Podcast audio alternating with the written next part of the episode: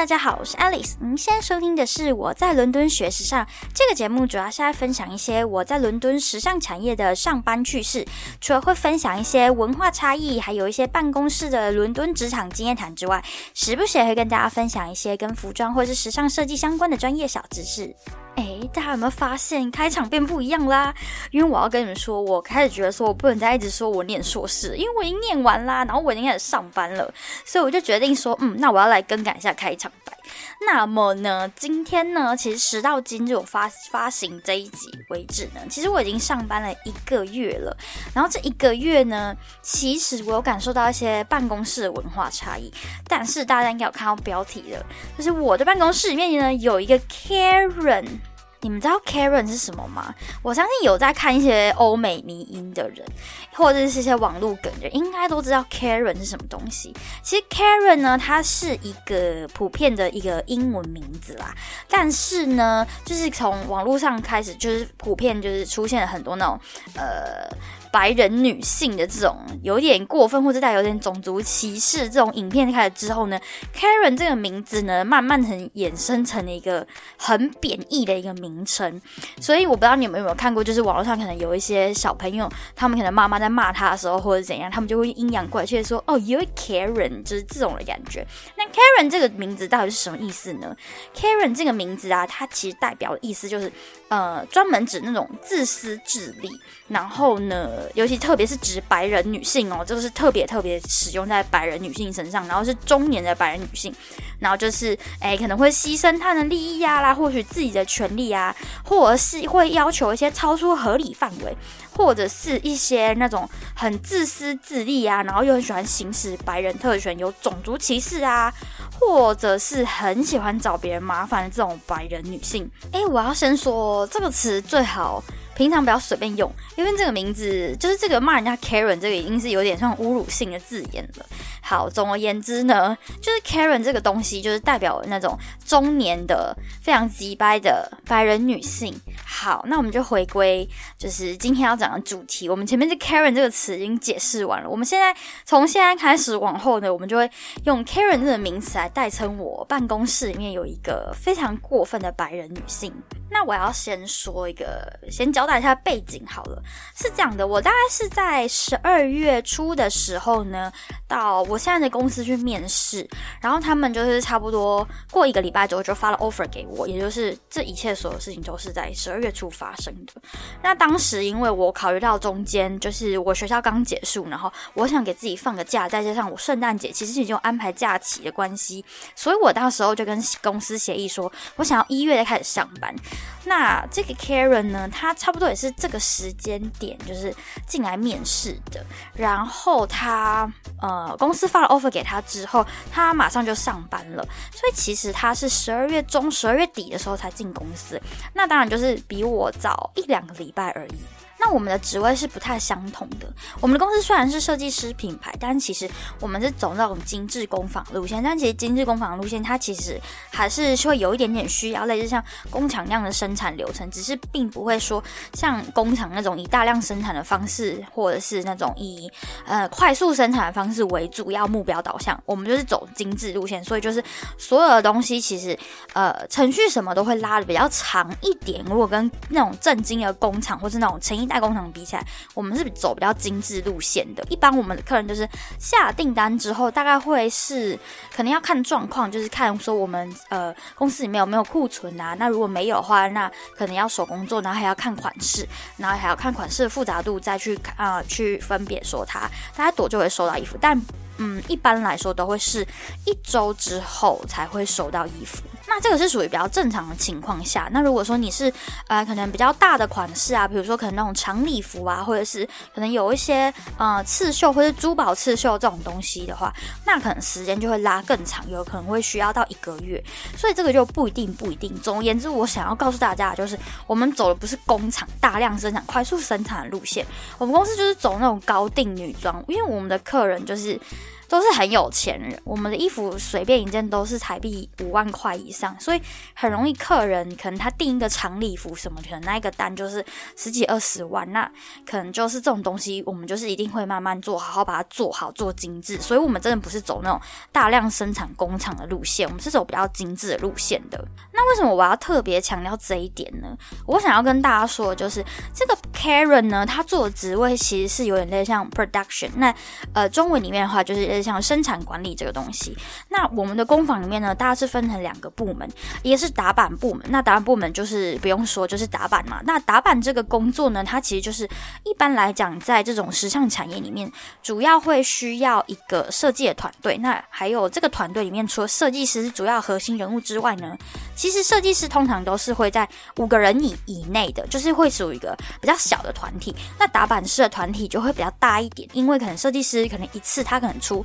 一二十张稿，那这一二十张稿，我们就会需要大量的打版师去把这个稿把它转变成一个可以进行生产和制作流程的一个工程图，应该要这样说。总而言之，就是我们另外一半是属于打版，然后还有一些可能就是布料的部门呐，然后还有呃珠宝刺绣跟一些手工缝制的一个部门，然后还有一些就是比较后面，例如说是呃 garment technologist，那这个职位它就是属于呃比较可能就是看那种呃可能就是成衣的 fitting 啊，或者是类似像一些比较专业的这种 fitting，或者是布料，或者是一些调整整体，有点类似这样。呃，品管的那种感觉，但是会更专业一点，因为它必须要考虑到布料层面、跟版型层面，还有整个生产层面的问题。所以，Garment Technology 这个职位，它需要南瓜这三个部分的一个知识量在里面。那打版师就是呃专注于在打版这上面，然后设计师不不用讲，就是专注在设计，还有呃怎么样可以让。就是产品可以符合公司的效益，然后又可以有个符合公司的那种产品方向啊，跟定位呀，然后还有市场定位的这个方面的考量。所以说，整个设计团队或整个打板团队是一个非常有专业度的团队。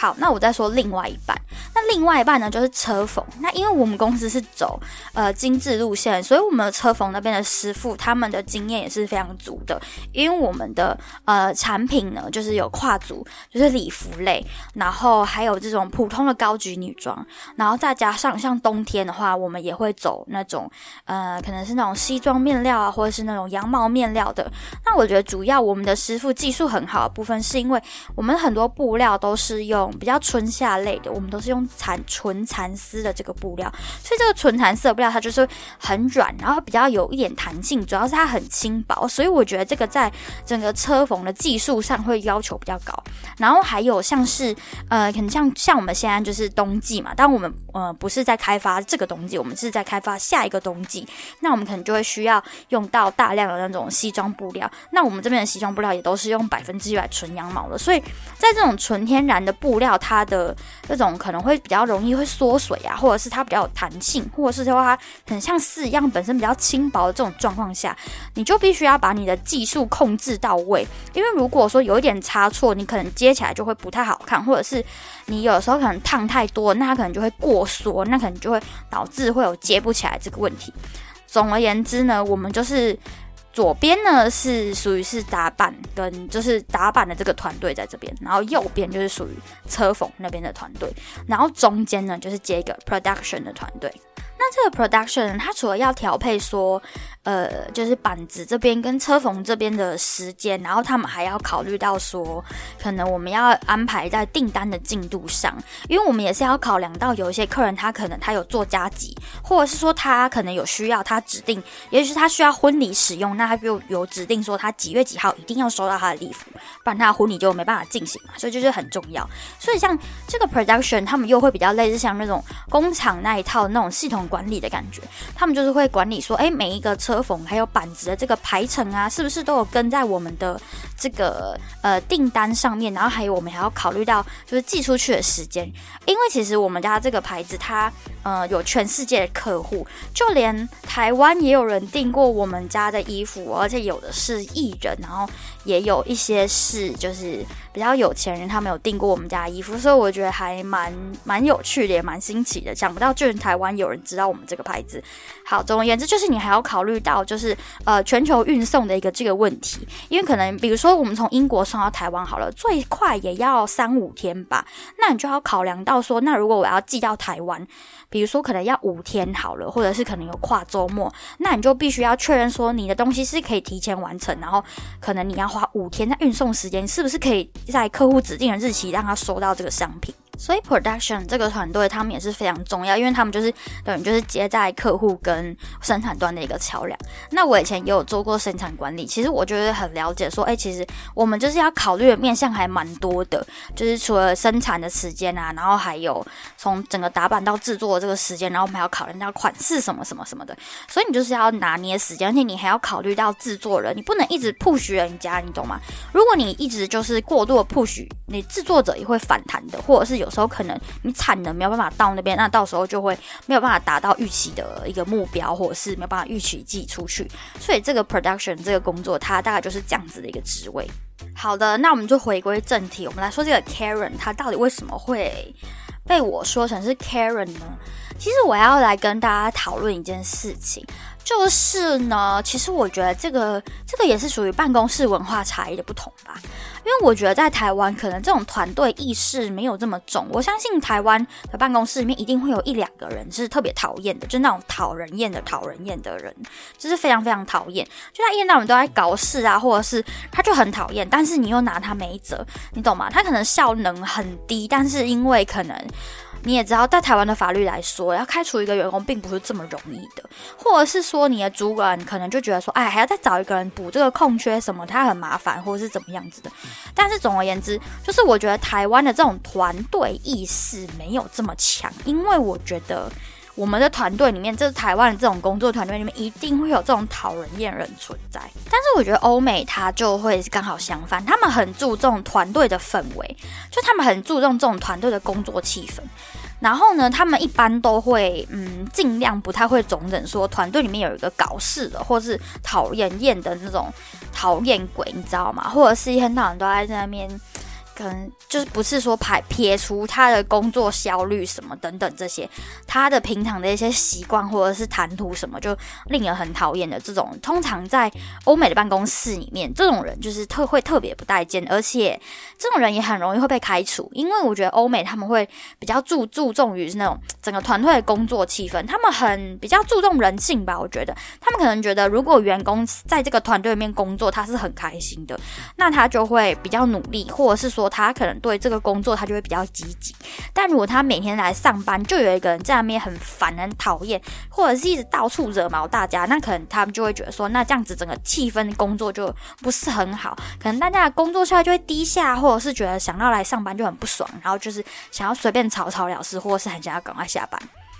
所以我觉得这也是一个当初我们在投履历的时候会看到的一个很特别点，就是几乎每一家公司他们都会说你是一个很好的 team player，因为他们都会很注重说你进来这个团队之后，你是不是能够维持这个团队还是可以有一个很好的气氛，他们很在意这一点。所以你无论投哪一家公司，他们都会要求这一点，因为这都是他们很注重的一个东西。我觉得在英国这个职场这里，他们很注重那种上班的气氛，他们很希望你上班是开。开开心心也来上班。好，那我为什么要说这件事呢？因为这个 Karen 他就是一个办公室里面的老鼠屎，他就是那个讨人厌的讨厌鬼。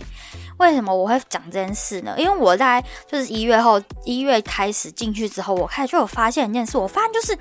他很常找人家，就是他很常跟别人讲话的时候口气都不是很好，然后或者是别人跟他讲话的时候口气也不是很好，就是你感觉好像大家跟他对话那个气氛都。不是很不是很优质，你知道吗？就好像大家都有一点火气在，或者是大家多少都会带有点不耐烦的感觉跟他讲话。所以我当时就觉得说，会不会是因为他新来，然后跟大家不熟，然后因为又做 production 这个东西，可能有时候真的单子很急，或者是说可能我们刚好遇到开发季，是真的比较忙，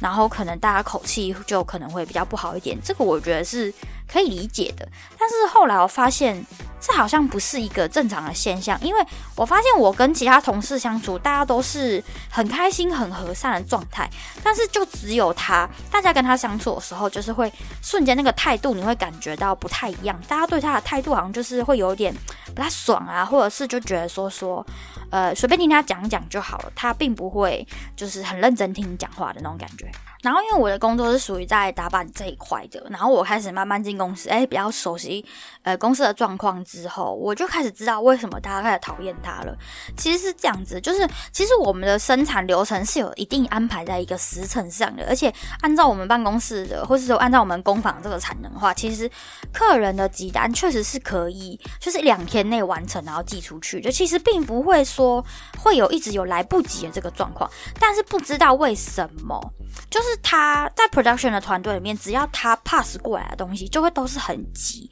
我觉得这是一个不正常的状态，因为就只有他所有的 production 里面，三个 production 里面就只有他，他每次都说他要东西很急，而且他就是现在立刻马上要。那因为当时我们的打板就是我们还要考虑到就是开发跟生产两块，我们都必须考量到，所以我们在安排刷板子的这个上面呢，就是会调整一下，可能我们会先以单子为优先，然后开发的我们就会看呃那个礼拜的开发季的状况是怎么样，我们就会做一些调配。你总不能每次都是你都优先给开，都是优先给开发，或是优先给生产，这样子对彼此也是不太公平。所以就是说，我就开始发现到很奇怪的点。就是为什么他每次他的东西他都要这么急呢？我一开始还以为说是因为他可能是负责啊私人定制这一块，那有些客人就是他可能加了钱或者要加急什么的，那我觉得这也是情有可原。我一开始是误会这个样子，所以后来呢，他有 pass 过来的东西，我都会先排刷给他，然后板子什么的我都会优先处理给他。但是我后来越来越发现说，发现一件很奇怪的事，就是我东西给他之后。他都放在桌上放很久，所以我整个就不懂，你有真的这么急吗？而且我有时候我在做别人的，我在弄别人的板子，然后我弄到一半之后，他就会很急急忙忙过来跟我说：“Alice，我要什么什么板。”怎么你还没给我这样？然后我就说哦，那你等我一下可以吗？就是我先把这个做完可以吗？我就跟他说 I will give you later，或者是 I will do it later。他好像就觉得这个 later 有踩到他的地雷点，他就不太爽。他有一次就跟我说，他就有一次就跟我说 Can you do it now？我就然后我就跟他说。就是我现在这个弄到一半，我我处理到一半，我下一个我就会给你，你等我一下可以吗？我等一下一定会弄你的。然后他意思就是有一点说，他觉得我这个 I will give you later 这件事，或者 I will do it later 这件事情，好像就是不把他的东西放在心上一样，他就是有一点这样子的语气在。再加上他每次来要东西的时候，他都是说订单号码，但是我们打板这里就根本不会知道订单号码，因为我们看的系统是不一样的。但不代表说订单里面是看不到款式的，所以一般正常来说，他们如果急着要什么东西，他们都会跟打板这里讲款式，因为我们这样才可以在打板系统里面找款式名称。然后他每次他都不说，他每次都说他什么叉叉叉号 order number，他什么现在马上要。我就会问他说：“那你有没有 style number？就是你有没有款式号码？”然后他就说他不知道，然后就说你应该要知道这个 order number 是多少啊？我就说我没有那个 order list，我要怎么知道它是对应是什么呢？然后他被我这样一讲之后呢，他就又摸摸鼻子，又回去找款式号码给我，然后就兴冲冲又跑过来跟我说：“哎，我要就是要这个，那你等一下可以给我吗？”然后我就跟他说：“你要等一下，因为前面有排了别人，我你刚刚早上的时候没有跟我说这个是几的，我就排了别人，所以你要等一下，我等下会去挖你的东西出来，然后给你，可以吗？”他就觉得就是。他就觉得他不是优先第一顺位，他对这件事情就是有点不太爽。那我当然也不是白痴，我后来也有发现，我给他的东西根本就不急，因为他就是放在桌上放很久。他每一次我给他的东西哦，他都不是马上处理的，所以我就当他在放屁，我就跟他说好，等一下。我一开始就会先弄他的东西，但我后来就觉得说我被耍。然后这件事情呢，并不是只有发生在我身上，他这样的状况呢，他就是也会跟车缝，然后或者是跟其他的打板师，或是跟负责出货邮寄的人讲，但事实上那个单子根本就不急。但我就不明白为什么他不能好好排队，或者是说不能好好就是按照排程去做。他就是他只要是他负责的东西，他都一定要安排先把它处理掉。我就不懂，然后他完全就没有在尊重别人。因为有一次开发，就是我们有一周就是是开发季，那一周大概需要呃三十到四十个板子，必须要处理好，然后给开发，因为他们接下来才能去做呃样衣，然后再去做 fitting，然后才能就是要 fitting 完之后再进行改版，然后才能开发最终的衣服。那你也知道，就是开发这是事关下一季的生计问题。然后他那个礼拜，他就一直在跟开发的人争说：“我有非常非常多的订单，就是这个礼拜或者是明天就要寄出。”然后当时开发人就说：“我这礼拜就是要三十个，老板要进办公室，要进工坊里面 fitting。那你现在是？”你要怎么样？你要你要你先还是我先呢？然后后来呢，我们的经理就出来看了这件事情。他意思就是说，那我们如果真的有发生这样的事，如果我们这周真的有鸡蛋话，那我们可能要调配一下，可能顺序，可能一个开发一个打板，一个开发一个打板，这样子彼此才会平均。结果我们经理去一查之后，才发现说那些单子根本就不急，所以这整个就不懂，他耗费了。工坊里面大量的产能去生产一些不急的订单，甚至是一两个礼拜之后才要寄出的订单，然后却不让生产我却不让开发的人先去制作，说这一周五可能就要 fitting 的衣服。就是整个就不懂，他就是完全就是没有在管别人死活，他就觉得他的单是要优先，所以在这件事情上面，我们的整个工厂的经理就对他很有意见，因为他就觉得说那些单名就不急，你到底在急什么？你到底是在他妈在急什么？然后第二个事情呢，就是他，我们其实渐渐有发现，他完全对于这个服装的知识量可以说是零。因为生产这个 production 这个职位呢，他们每一次我们把板子给他们之后，他们这个这个单位他们就要去打包，可能呃商品需要的洗标啊，或者是呃他需要的一些辅料。那辅料之前我们集数有讲过，就是可能一些扣子啊、拉链啊什么这些东西。然后他有一次，呃，这点我要先跟大家讲一下，就是我们那种牛仔裤裤子前面有开裆的那种裤子，我们这个裤子是要用普通拉链的。那隐形拉链是要用在什么衣服上面？隐形拉链它是要用在可能洋装或是女生的窄裙上面，它为了要美观，不要突突一块，所以我们才要用隐形拉链。然后它呢？他不知道哪里中了什么毛病，还是他脑子撞到了怎么样子，他就给车缝的那个裤子的款式配隐形拉链，就就很无言，然后颜色也不对，然后他那一包给了车缝之后，车缝就跟他说这个不行，这个不是配这个裤子的，这是配裙子跟洋装的，所以他就把他那一包退回去，退回去之后他就不开心，哎。就不开心，我跟你讲，他只要遇到人家就是反驳他或者是怎么样子的，或是不顺他，他就又不开心。他不开心，他咚咚咚又拿他那一包东西又去找车缝，然后他就去问直问车缝说：“啊，这个就是拉链啊，这个为什么不行？”然后车缝就跟他解释，但是你知道，他就是听不懂，他脑子里面就是没这个东西，他听不懂就是听不懂。最后呢，我们经理又来了，我们经理来了之后又跟他解释，他又听不懂。我觉得他最奇怪的地方就是这样，这个整个工坊里面任何一个人对于服装这件事情都比他了解。他最不了解，然后他又不愿意听人家讲，然后人家说他不对，他又坚持己见，他又要跟人家争，所以你知道吗？光拉链这件事情又浪费了好几个钟头在那边解释普通拉链跟隐形拉链的差别。最后呢，我们经理翻脸了，他跟他说：“你就是这个拉链就是不能用，你现在去买，我们家有没有这个颜色？没有这个颜色，那你去就是呃，我们那边附近伦敦里面有一个很大间的布料工厂，然后叫 London Training。”他就跟他说：“那好，你现在去 London Trimming 买，你看就是我们这个颜色有缺几条，你买一包回来。结果你们知道怎样吗？他买回来了，他们颜色买对了，但是他妈的还是给你买隐形拉链回来，而且还一次给你买一大包，就是非常的无言。然后你看那一天那一件又不能做了，就是就是无语，真的是无言到爆炸。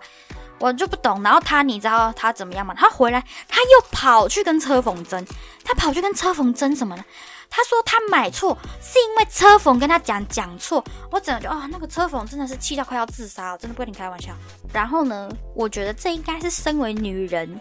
就是应该要有的基本常识吧，就是你们应该胸罩就是有罩杯这件事情，只要你有奶，你应该都知道罩杯有分。大小不同，A、B、C 这种东西存在吧。然后这边我要跟大家讲一件事情，胸垫这个东西叫做 pad，OK，就是垫子 pad。OK，好，总而言之，为什么又要讲这件事呢？就是因为有一天我们的开发呢跟他说，诶，我们家有没有这个胸垫？然后他去挖，没有，然后就说好，你再去那一间 London Trimming 再去买。结果呢，他跟他他说他不知道胸垫要买什么，然后他以为胸垫就是像垫肩一样，就是一片。然后，哎，各位这边就跟大家讲一件事情，垫肩也是有分大小的，就是它至少也是有尺寸不同。他就是以为胸垫可能跟垫肩一样，就是可能有 S M 差了或者几公分那种差异性。我就觉得说，你没有穿内衣吗？你没有穿内衣吗？你不知道胸垫 A B C D 的差异性吗？我整个就是，Hello 啊，Karen，你你脑子撞到啊？然后你们知道，你们知道好，他又去 London Trimming，我真的觉得我不知道他在这里去 London Trimming 干嘛？他去 London Trimming 又买，你知道他买什么回家吗？他买钢圈回家，就只有买钢圈。只买钢圈，我又无语。他要买胸垫，是那个像就是胸垫，你知道吗？那种棉的。然后他买钢圈回来，啊，又去浪费钱，我真的不懂。然后我们经理真的是快要中风了，然后干脆就是以后不要让他去买，因为他根本就是不知道在买三角。那当然的，就是一样的操作。他回来之后呢，他又去怪开发人说没跟他讲清楚。然后那开，因为我们那开发那人他其实很忙，而且他其实他蛮凶的。OK，他就回来就跟他说：“你没有穿内衣吗？就是你那个 A B C D，你要出门前，我不是还跟你讲你要买 A B C D 吗？大家都有听到啊，你为什么买错？然后后来再怪我说我没有跟你讲清楚。你看，他就突然间被骂了一个哑口无言，然后就是开始疯狂跳针，他开始疯狂跳针说我不知道，我不知道，我不知道，然后就是开始推说，那你应该要给我一个 sample 啊，这样我才知道要买什么啊。我们家就是没有，我哪里来生 sample 给你呀？”我真的是不知道要说什么，那上网查一下也不会吗？我就是我就是不懂，反正他就死不承认他自己错误就对了。再来一个就是，我不知道你们有没有看我的 Instagram，就是我有一天上个礼拜有一天，我们办公室一半停电了。其实一开始是这样，一开始是。左半边停电，哎没有，对，左半边停电，就是我们打板这里全部停电，所以你知道打板没电脑，就是全部都不行，你不能用，然后就在那边喝咖啡、划手机等下班。然后呢，车缝那边就是还有一部分的机台是可以车的，但是大概到四五点的时候吧，变成我们整栋大楼都没有电，所以车缝理所当然就没办法车，然后我们就提前下班了嘛。结果你们知道 Karen 真的是，他 Karen 真的是很，他真的是他用爱发电哎，你知道他一大早来哦。他就跑去跟车缝说：“哎，我这个单很急呢，我这个你看又是很急又来的。”他就说：“哎，我这个单很急呢，啊，你怎么没有昨天车好啊？我这个今天等一下就要寄人呢，等一下马上就要寄人，啊，你怎么还没有车好啊？我的东西在哪里？哇！”他就在那边开始跟他讲，然后那个车缝姐姐她就是有一点有一点无言，他就跟他说：“啊，昨天没有电要怎么车？”然后就说：“那昨天没有电，那也是一下下而已啊！你应该要在没电前就要车完了。你明知道今天要寄什么，巴拉巴拉巴拉，开始逼逼叨叨。然后呢，我们经理就又出来了。我们经理就跟他说。” Karen，你在干嘛？昨天没有电是要车什么车？而且我刚查了，你那单又根本就不急，你可不可以不要你每一个单子你都说很急，根本就都不急。然后我们经理最火大的地方是跟他说，昨天就没有电，全部的人都是没有办法工作的，这就是没有办法的事情。你一大早就在跟人家吵什么吵？然后他。就是他很无言哦，他每次他都是一大早来，然后就开始冰冰冰冰，所以他每次在九点他就开始去看今天是哪一个人是倒霉鬼吧。他要么就是反打板，要么就去反车缝，不然就是看可能要去反开发还是谁。然后反而又在那边开始就是老招，就是说哦他单子很急，然后是那种呃私人定制 private client，然后明天就要寄，或是今天就要寄。然后每一次都嘛不是这种事情，所以渐渐大家就不把他当一回事，因为他就是放羊的孩子啊。然后他上个礼拜五就是那是真的惹毛我了。我就是呢，上个星期四的时候，晚上的时候，就是大概已经六点下班的时候，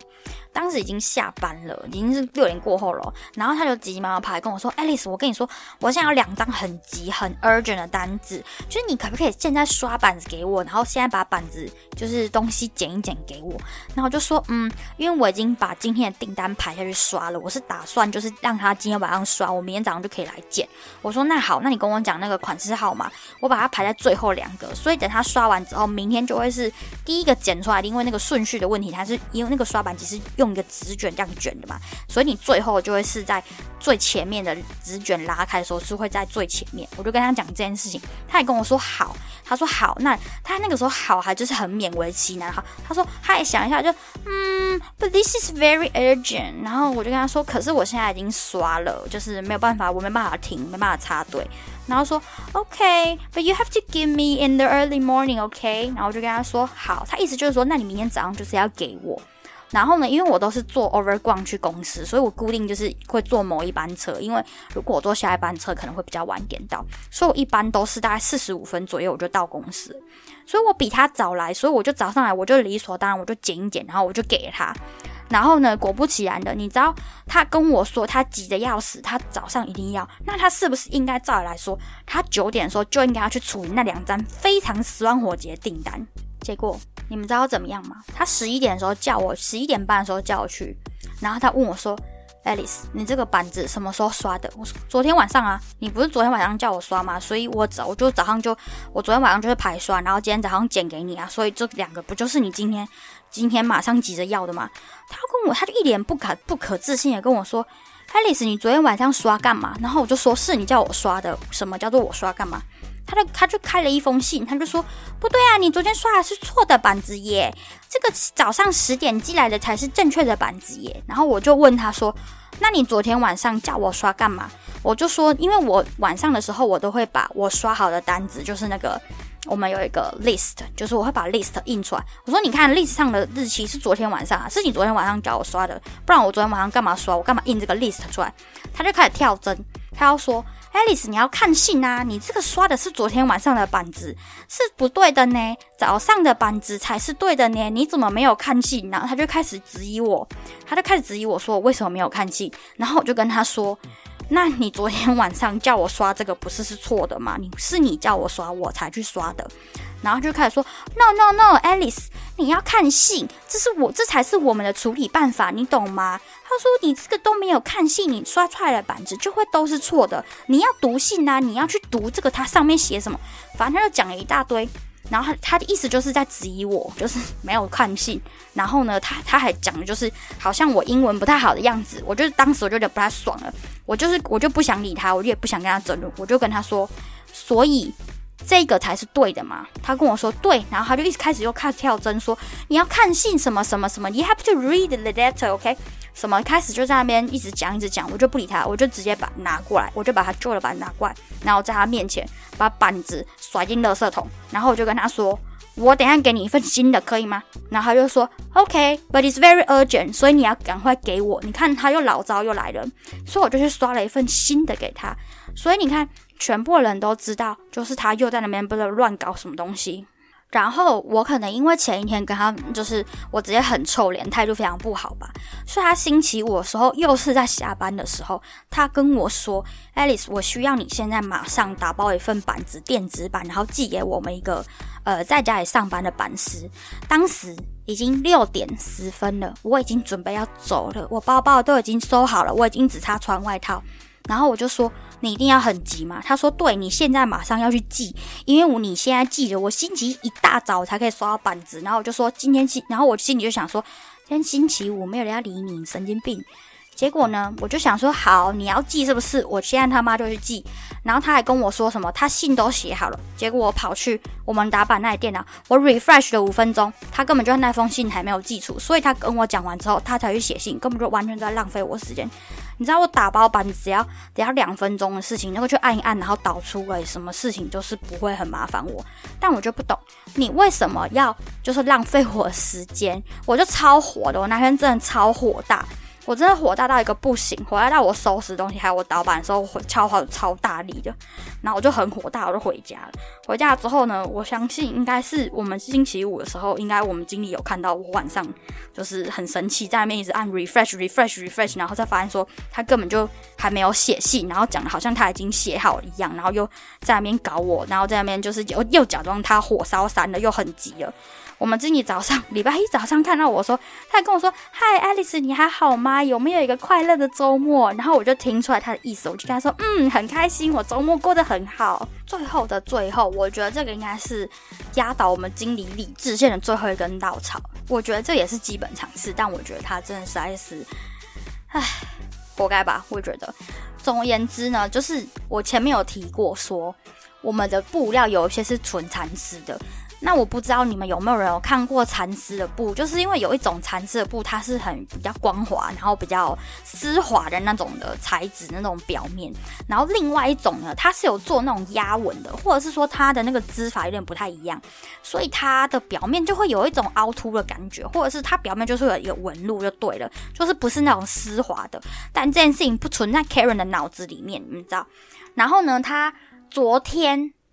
对，昨天还前天，应该是昨天。昨天早上他一来，又是一来，你知道吗？他每一天早上就是一来，就是一定要先大小声一下。然后他一来，他要说：“哦，我的天呐，这件衣服怎么会这样？这件衣服怎么会做坏了？”然后就在那边一直叫，然后他就开始很紧张，然后就开始在那边说。哦，那个板丝，你们可不可以赶快再刷一次板给我？Alice，你这个很着急，这个又是等一下明天就要寄，今天又要寄的东西，这个很急，客人私人定制的，这很急，这个可不可以赶快再刷板给我？然后他跑去跟布料说：“哎，我们这块布我们还有吗？你现在可以调多少布给我？怎么办？这个很着急，这件衣服坏了，我们要重做，我们还有多少布？然后它就是一件纯丝的衬衫。”然后车缝，呃，布料人看了一下，看说，哦，我们还有十米的库存，所以是够的。他说，哦，我的天呐，这十米够做吗？那怎么办？你现在可不可以赶快把布料给我？然后是什么？就开始在那边很紧张，又开始失火了。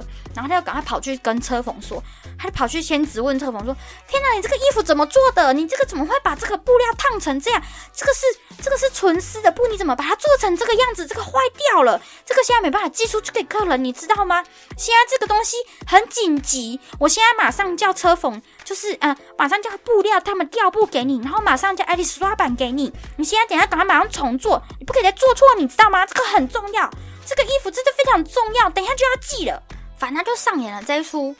又是家里失火紧张大戏。然后你也不是不知道，大家已经就是对这种事情习以为常，所以大家就是很平静的看待这件事情，大家也都不先做什么反应，或者是就是你知道。我们搭板这里也不刷板，然后也不剪板，然后车缝也呃先不车，然后布料也不调不给他，大家就想知道这件衣服到底是哪里出了什么问题。结果你们知道这件衣服是怎样吗？这件衣服根本就他妈没有问题。这件衣服的在他眼里的问题就是那个纯丝的那个布的那个表面的织纹的那个纹理，他觉得这个是车缝在烫的时候把他这个衣服给烫皱了、烫坏了。把这个布料这个纯丝应该是要很丝滑那种表面，变得有一点纹路在上面。然后他一直说，我真的是要昏倒，我想到这里我真的是无言到爆炸。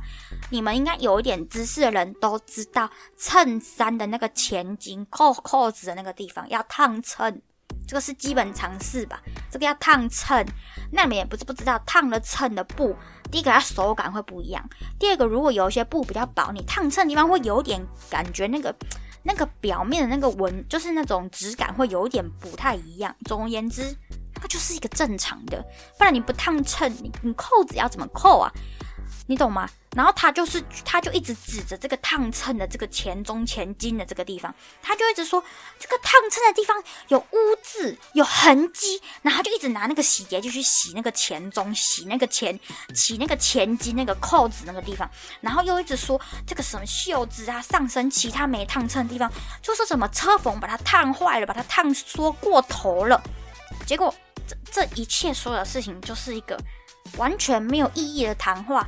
就是全部的人车缝打板，还有布料都跟他说，这块布本来就是会这样烫了，就是会这样。就我觉得大家对他的耐心已经是很大了，因为大家都知道他对服装这块没有什么知识，或者是说知识量不太足，所以全部人都跟他说，甚至还拿了别件样衣跟他说，你看这件也是啊。就是它这个布料就是这样子的质感，然后这边前中这个前襟这个地方扣子这个地方烫衬的，它就是会这样，这是很正常的，这个商品完全没有问题。为什么你要重做？为什么你觉得它有问题呢？他不懂，他完全不懂。他就继续在那边说：“不不不不不不不，你们不对，你们搞错，你们听我说，这个就是烫坏，这个真的是烫坏，你们都搞错了，你们就是因为不想要重做，所以你们就是联合起来，一直在那边说这个衣服没有问题，但这是一个有问题的商品，我不能把这个商品寄出去给客人啊，然后一直巴拉巴拉巴拉一直说，反正他就很坚持己见，他就是很坚持自己说他的看法是对的，他觉得这个衣服就是坏了，然后他必须要重做，现在立刻马上。”然后这一这件事情就是耗了一个早上，就是全部的人就在那里跟他争这件事情，就是完全就是一个无言到爆炸，就是他就是完全做一个很浪费大家产能的事情。虽然我觉得说我们是走这种精致工坊路线，不是那种工厂大量生产，但是为什么大家要放下手边的事情去跟一个白痴解释这种就是？就是这种没有用的事情，你们懂吗？所以后来呢，我们经理就跟他说：“你给我闭嘴。”我们经理就是，我觉得在英国人就是要讲到这样，已经非常的，就是已经就是真的已经是气到要中风了吧？他就跟他说：“你不要再管这件事情了，你不要再吵了。这个衣服没有问题，我说要寄出去就是我说要寄出去，出事我负责。”然后 Karen 这件事情也不高兴，然后我们经理也不高兴，然后就在昨天。对，昨天，所以表示这件事情是前天发生的，不好意思，我记错。总而言之，昨天大概在五点半的时候，呃，我们公司的 HR 就是他们是 work from home 的，他们并不会常常进来工坊，很少，基本上很少。然后我们公司的 HR 昨天他进来工坊了，然后他们嗯，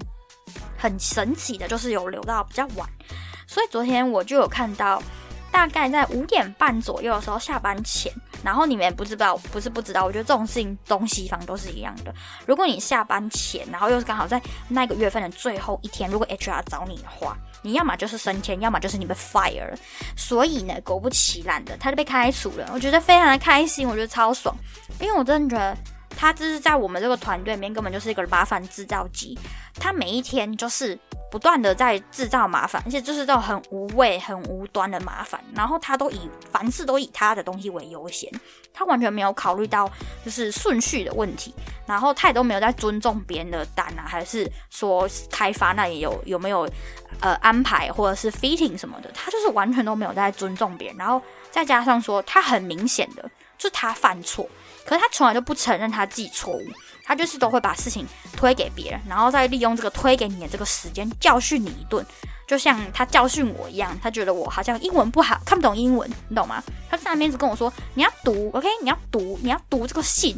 所以我就觉得很被冒犯，所以当时我就非常的不爽了，不爽是可以写在脸上的那种不爽。所以当然的，他对其他的人也是有造成同样程度上的冒犯，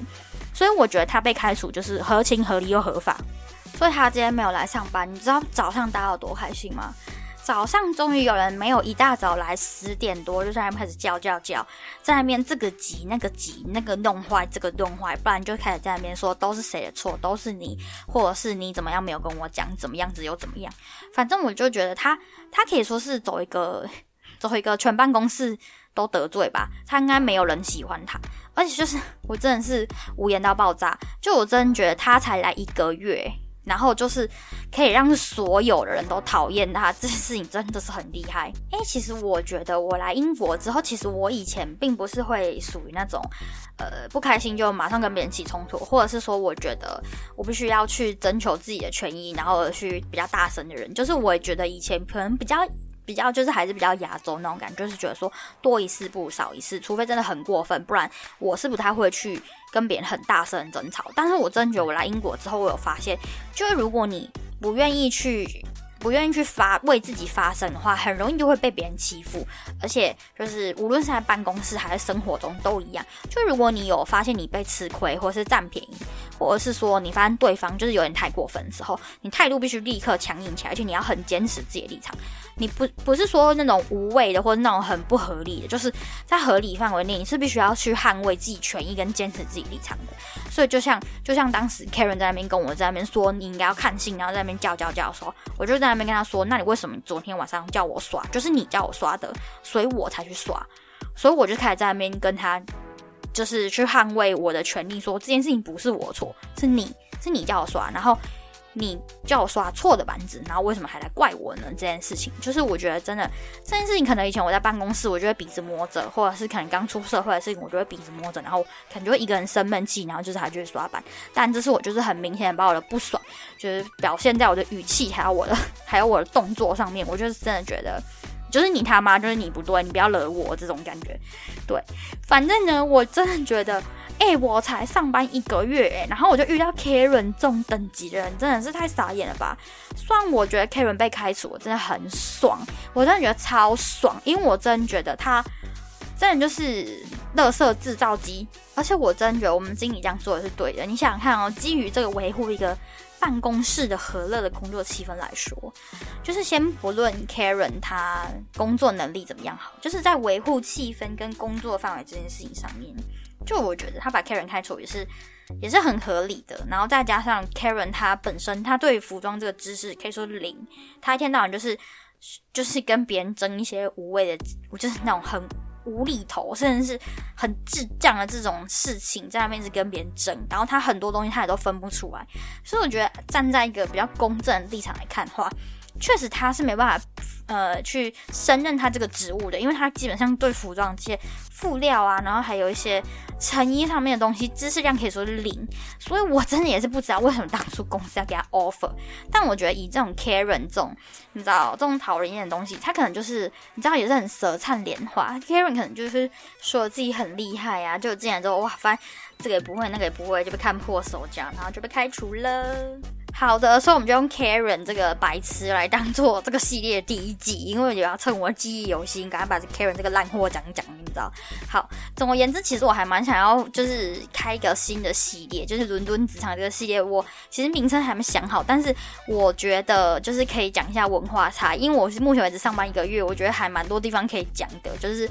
福利部分啊，还有一些很神秘的地方啊，还有一些嗯。不成文规定什么的，我觉得这可以开一集，或者是说，哎，我觉得如果有机会的话，看看有没有人在别国有一些不同的那种异国的职场经验，我觉得可以来分享一下。我觉得跟亚洲或者是跟台湾来讲话，差异性还蛮大的，我觉得还蛮有趣的。好的，那我们今天这一集就先到这边。希望大家可以在这个节目的资讯栏下方留下五星评论，然后呢，也可以在那个 Instagram 地方就是按赞或者是分享，然后我时不时也会在上面分享一些东西，希望大家可以追踪起来。